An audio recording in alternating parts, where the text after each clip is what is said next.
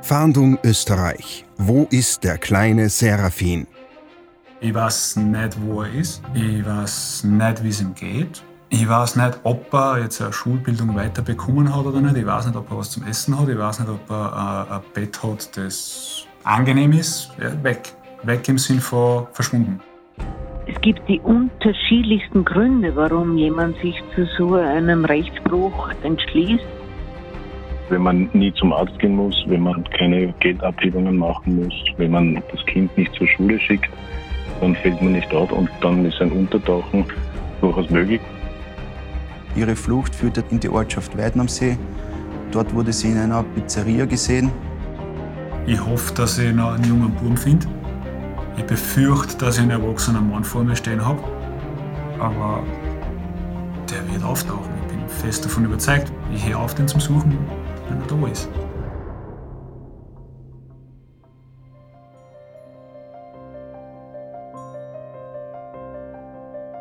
Der kleine Seraphin ist erst sieben Jahre alt, als er mit seiner Mutter Desiree Köberl spurlos verschwindet. Desiree wird vorgeworfen, den heute zehn Jahre alten Seraphin ihrem Ex-Mann Alexander Köberl entzogen zu haben und das Kind an einem geheimen Ort zu verstecken. Sind die beiden vielleicht in Portugal oder Spanien, so wie es die letzten Polizeidaten nahelegen? Es gibt aber auch Spuren, die vermuten lassen, dass Mutter und Kind schon längst wieder in Österreich sind. Die Frage bleibt also, wo ist der kleine Seraphin und warum ist Desiree mit ihrem Sohn untergetaucht? Für zielführende Hinweise gibt es eine Belohnung von 5000 Euro. Jetzt ermittelt ganz Österreich. Im großen Servus TV Podcast Fahndung Österreich sprechen wir über ungeklärte Kriminalfälle. Haben Sie Hinweise, die helfen können, den Fall zu lösen? Dann melden Sie sich rund um die Uhr unter der Telefonnummer 059 133 133. Mein Kollege Florian Lettner spricht mit den Experten der Polizei, die den Fall bearbeiten und alle Details kennen. Aber auch mit Seraphins Familie selbst. Vielen Dank, Hans-Martin Paar. Wir lassen in diesem Podcast beide Seiten zu Wort kommen. Das, was die Familienmitglieder zu dem Fall äußern, ist ihr subjektives Empfinden. Servus TV wertet und bewertet die Aussagen nicht. In Teil 1 dieses Podcasts ist Seraphins Vater zu Wort gekommen. Jetzt soll auch die Familie der untergetauchten Mutter Desiree zu Wort kommen. Auch sie haben den Fall hautnah mitbekommen. Die Mutter von Desiree wurde sogar wegen Beihilfe zur Flucht verurteilt. Ich bin die Mama und die Oma für die zwei aber ich möchte mich dazu nicht äußern, weil ich war schon einmal vor Gericht und bin auch verurteilt worden. Darum redet meine Schwester. Ja, und ich bin die Tante von der Desiree und äh, kenne die beiden sehr gut, schon von klein auf. Ja, die Desi, wie sie ihren Mann kennengelernt hat, da haben sie zwei Gleichgesinnte gefunden. Also sie haben beide das gleiche wollen. Sie haben beide sich das Gleiche für die Zukunft gewünscht. Das war frei zu leben, eine alternative Lebensform zu führen und auch dann in Folge ihr Kind auch in diesem Sinne großzuziehen. Doch was kann man sich unter einer sogenannten alternativen Lebensform vorstellen? Das kann man sich so vorstellen, dass man mit der Natur lebt, also keine Chemie zu sich nimmt, keine vorgefertigten Speisen zu sich nimmt, alles selber macht, auch viel mit Kräuterheilkunde sich beschäftigt und ja, einfach frei und eigen sich zu ernähren und zu leben. Doch irgendwann entfremden sich die Ehepartner und die Vorstellung bezüglich der weiteren Lebensgestaltung driftet bei Desiree und Alexander auseinander. Mit der Länge der Beziehung also umso länger die Beziehung gedauert hat und auch äh, hat sie eben der Ehemann von der Desiree anders entwickelt. Nicht? Er, er wollte das nicht mehr so, wie sie es am Anfang gemeinsam wollten. Das, was sich das Paar versprochen hat, frei und alternativ zu leben, also das wollte er nicht mehr so weiterleben. Das hat dann in weiterer Folge natürlich auch zu Konflikten in der Beziehung geführt.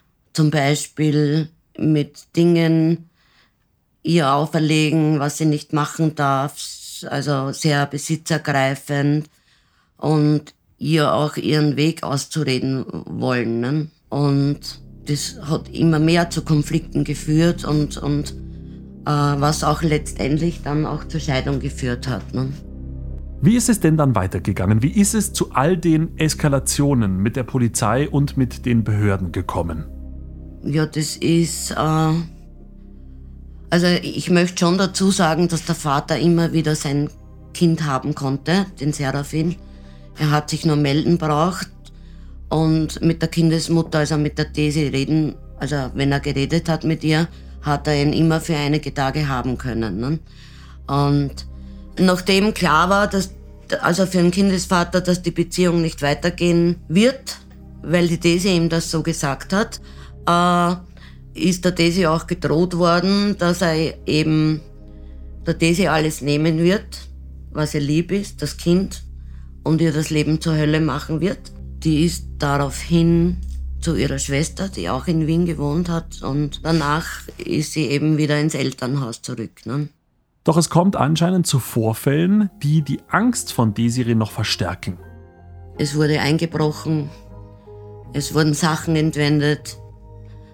Also meine Schwester ist ja sehr tierlieb und es gibt viele Tiere hier, Hunde und Katzen und Hühner und so. Und die Hunde haben tagelang die ganze Nacht nur immer wieder angeschlagen, gebellt. Also eindeutig, dass sich jemand hier um das Haus bewegte.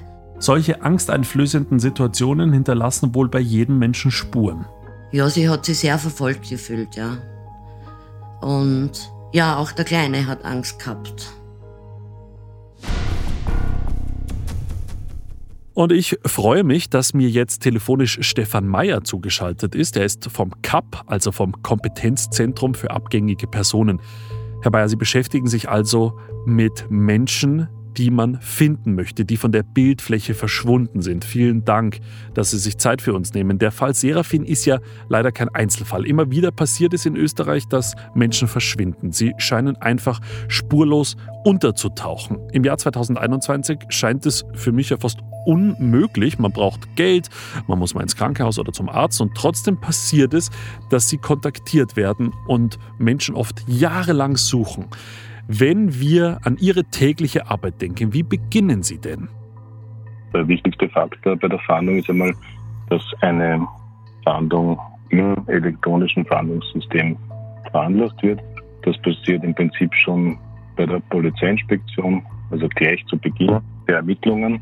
Und wir in Österreich haben das so geregelt, dass eine Fahndung nach einer vermissten Person, die bei uns im österreichischen System gespeichert ist, ganz automatisch sofort einmal im gesamten Schengener Informationssystem verbreitet wird. Das heißt, jeder europäische Polizist, der eine Anfrage nach einer Person macht, findet diese Daten. Das heißt, der europäische Raum ist einmal sofort abgedeckt und erst wenn es dann außerhalb von Europa wirksam werden soll oder wenn wir Hinweise haben darauf, dass eine Person sich außerhalb von Europa aufhält, dann wird über das Bundeskriminal eine weltweite Fahndung veranlasst. Und da sind dann wir wieder beteiligt daran.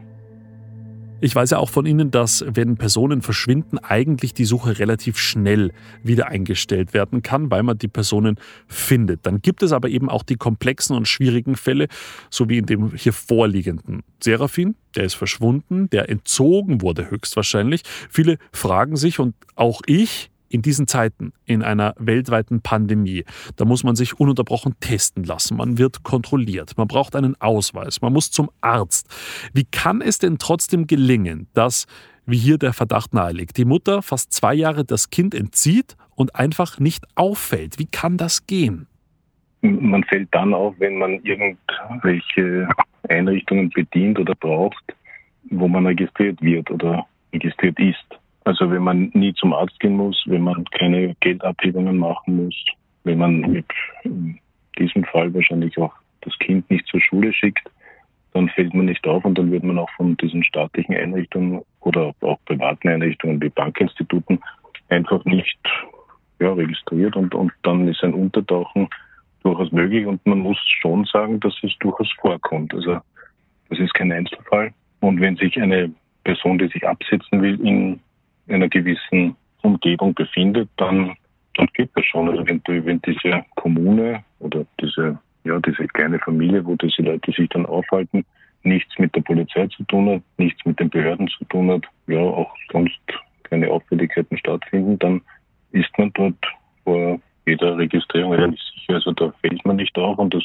meistens, die meisten Fälle, wie sich das dann aufklärt, laufen so ab, dass die Polizei dann irgendwie eine Routinekontrolle macht. Das heißt, die Person wird vielleicht in einem Fahrzeug einmal angetroffen und dann wird bekannt, dass die Person vermisst wird und dann fällt das Ganze erst auf. Also es ist durchaus möglich, dass man sich auch heutzutage noch wirklich jahrelang unregistriert in ganz Europa bewegen kann. Natürlich ein Thema ist auch die, die Ausreise aus Europa. Also wenn man eine Außengrenze überschreitet, dann ist es im Prinzip schon der Regelfall, dass die Ausreise dann registriert wird und dann wird natürlich auch die Fahndung registriert. Weil Sie das angesprochen haben mit dem Geld, das ist ja ein wirklich interessanter Punkt. Es kann sein, dass zwei Jahre kein Arzt nötig war, dass das Kind nicht zur Schule geht, auch das kann passieren.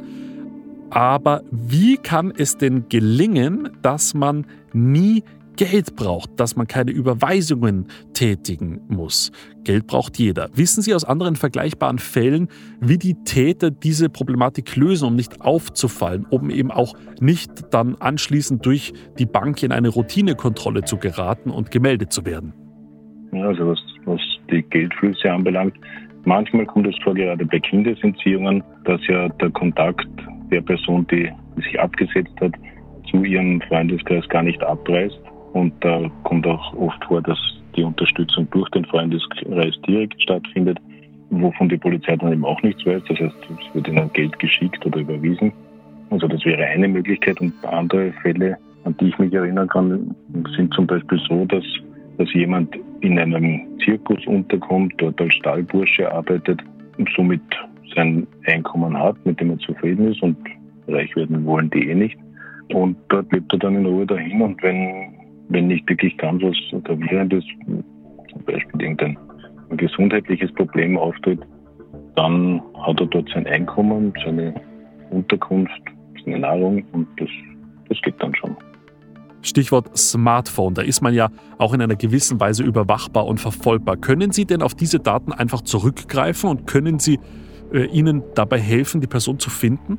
Also dort muss man einmal anmerken, wenn es sich nur um eine Fahndung nach einer abgängigen Person handelt, das heißt, wenn nicht irgendwie ein strafrechtliches Delikt dem Ganzen zugrunde liegt, dann haben wir diese Möglichkeit nicht. Das heißt, wir können weder auf die Handydaten zurückgreifen noch auf Kontodaten oder wir können auch keine Hausdurchsuchungen ausführen. Das können wir nur dann, wenn ein strafrechtliches Delikt vorliegt. Das wäre zum Beispiel die Kinderentziehung. Dann ist das möglich. Aber grundsätzlich nur bei der Abhängigkeitsverhandlung im Rahmen des Sicherheitspolizeigesetzes ist das nicht gestattet. Da können wir nur den, die Standarddaten des Handys anteilen und herausfinden, aber mehr können wir da nicht machen.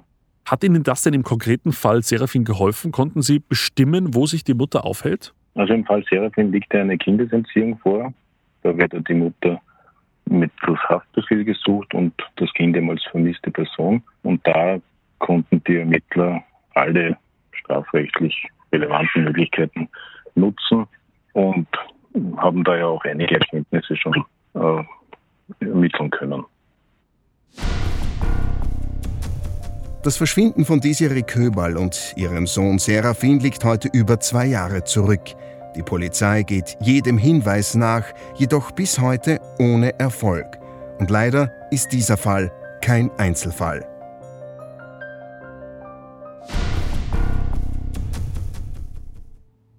Und mir ist jetzt telefonisch Primaria Dr. Heidi Kastner zugeschaltet. Sie ist Vorstand der klinischen Psychiatrie mit forensischem Schwerpunkt an der Kepler-Universität in Linz. Vielen Dank für Ihre Zeit. Lassen Sie uns mal allgemein darüber sprechen, warum es immer wieder passiert, dass ein Elternteil, im vorliegenden Fall die Mutter, dem anderen Elternteil das gemeinsame Kind entzieht. Was ist denn der Auslöser für eine solche Aktion und wieso kommt es dazu?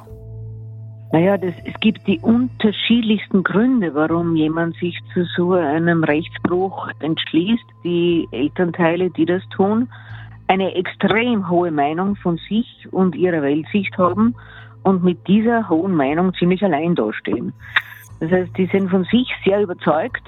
Kein anderer sieht das ähnlich, sonst wäre ja das Obsorgethema vermutlich auch konsensueller oder zufriedenstellender ausgegangen.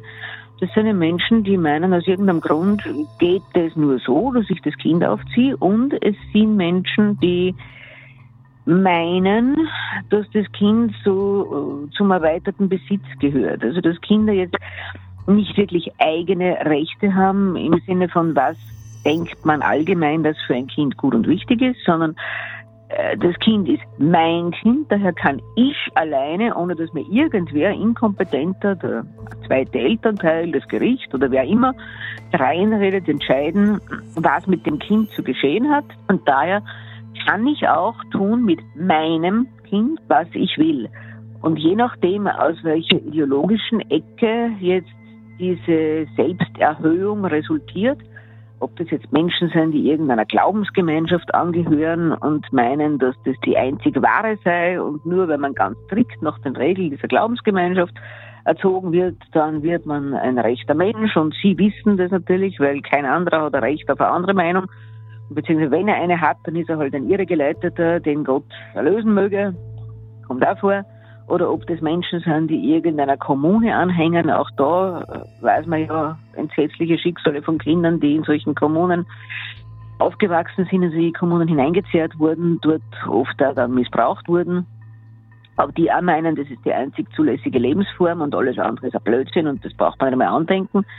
Oder ob es Menschen sind, die meinen, das ist mein Kind und allein deshalb, weil es mir gehört, kann ausschließlich ich bestimmen.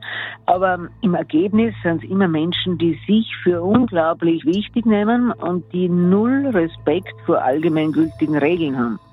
Das eint eigentlich alle Gruppen.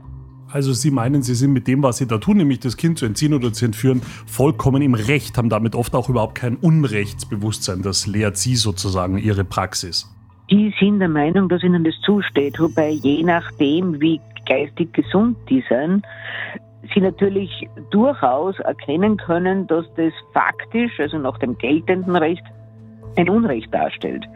Aber wenn ich so toll bin, dass ich sowieso alles besser weiß und nur meine eigenen Regeln gelten, dann steht mir natürlich auch zu, mich über geltendes Recht hinwegzusetzen weil dann wird ja das geltende Recht zum Unrecht, weil es meinem Bild von mir, meiner Vorstellung, meinem Blick auf die Welt widerspricht.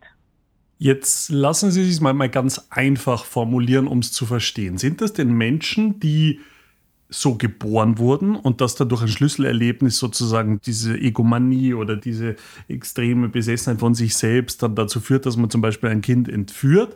Oder gibt es Schlüsselerlebnisse, wodurch die Menschen erst dazu werden, was sie jetzt sind? Das ist ganz unterschiedlich, da kann man keine pauschale Antwort geben.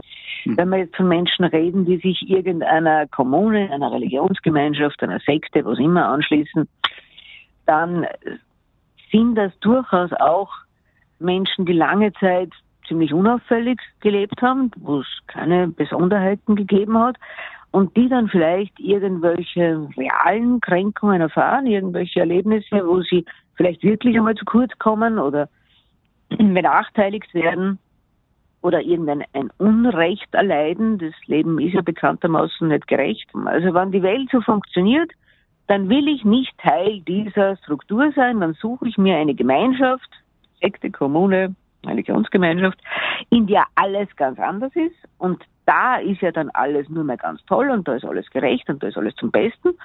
Und in dieser Welt lebe ich und die Regeln der Außenwelt sind mir egal, weil die Welt da draußen, die ist ja sowieso böse und die tut mir sowieso nichts Gutes und die wird natürlich auch meinem Kind nichts Gutes tun. Ergo ist es ganz klar, dass ich mein Kind in diese Welt hineinbringe, weil das ist das einzig Wahre.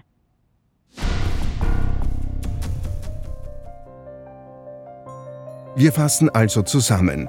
Die heute 33-jährige Desiree Jacqueline Köberl ist dringend verdächtig, seit zumindest 22. Februar 2019 ihren heute zehn Jahre alten Sohn Serafin Köberl verborgen zu halten und mit ihm untergetaucht zu sein. Vater Alexander hat das alleinige Sorgerecht. In Teil 3 dieses Podcasts wollen wir uns die Fluchtroute der beiden genauer ansehen. Außerdem erzählt uns Vater Alexander Köberl, wovor er am meisten Angst hat. Und die Psychiaterin Dr. Heidi Kastner erklärt, welche massiven Probleme auf ein Kind zukommen, wenn es nach Jahren wieder auftaucht und sich in die Gesellschaft integrieren soll. Fotos von der abgängigen Mutter Desiree Köberl und ihrem heute zehnjährigen Sohn Serafin finden Sie unter bundeskriminalamt.at slash Fahndung. Für zielführende Hinweise gibt es eine Belohnung von 5000 Euro. Wenn Sie Hinweise haben, die zur Lösung dieses Falls beitragen, dann melden Sie sich rund um die Uhr unter der Telefonnummer 059 133 133 oder unter der E-Mail-Adresse fahndung-österreich.bmi.gv.at. Mehr zum Fahndung Österreich Podcast finden Sie unter servustv.com slash podcasts sowie bei allen gängigen Podcast-Anbietern.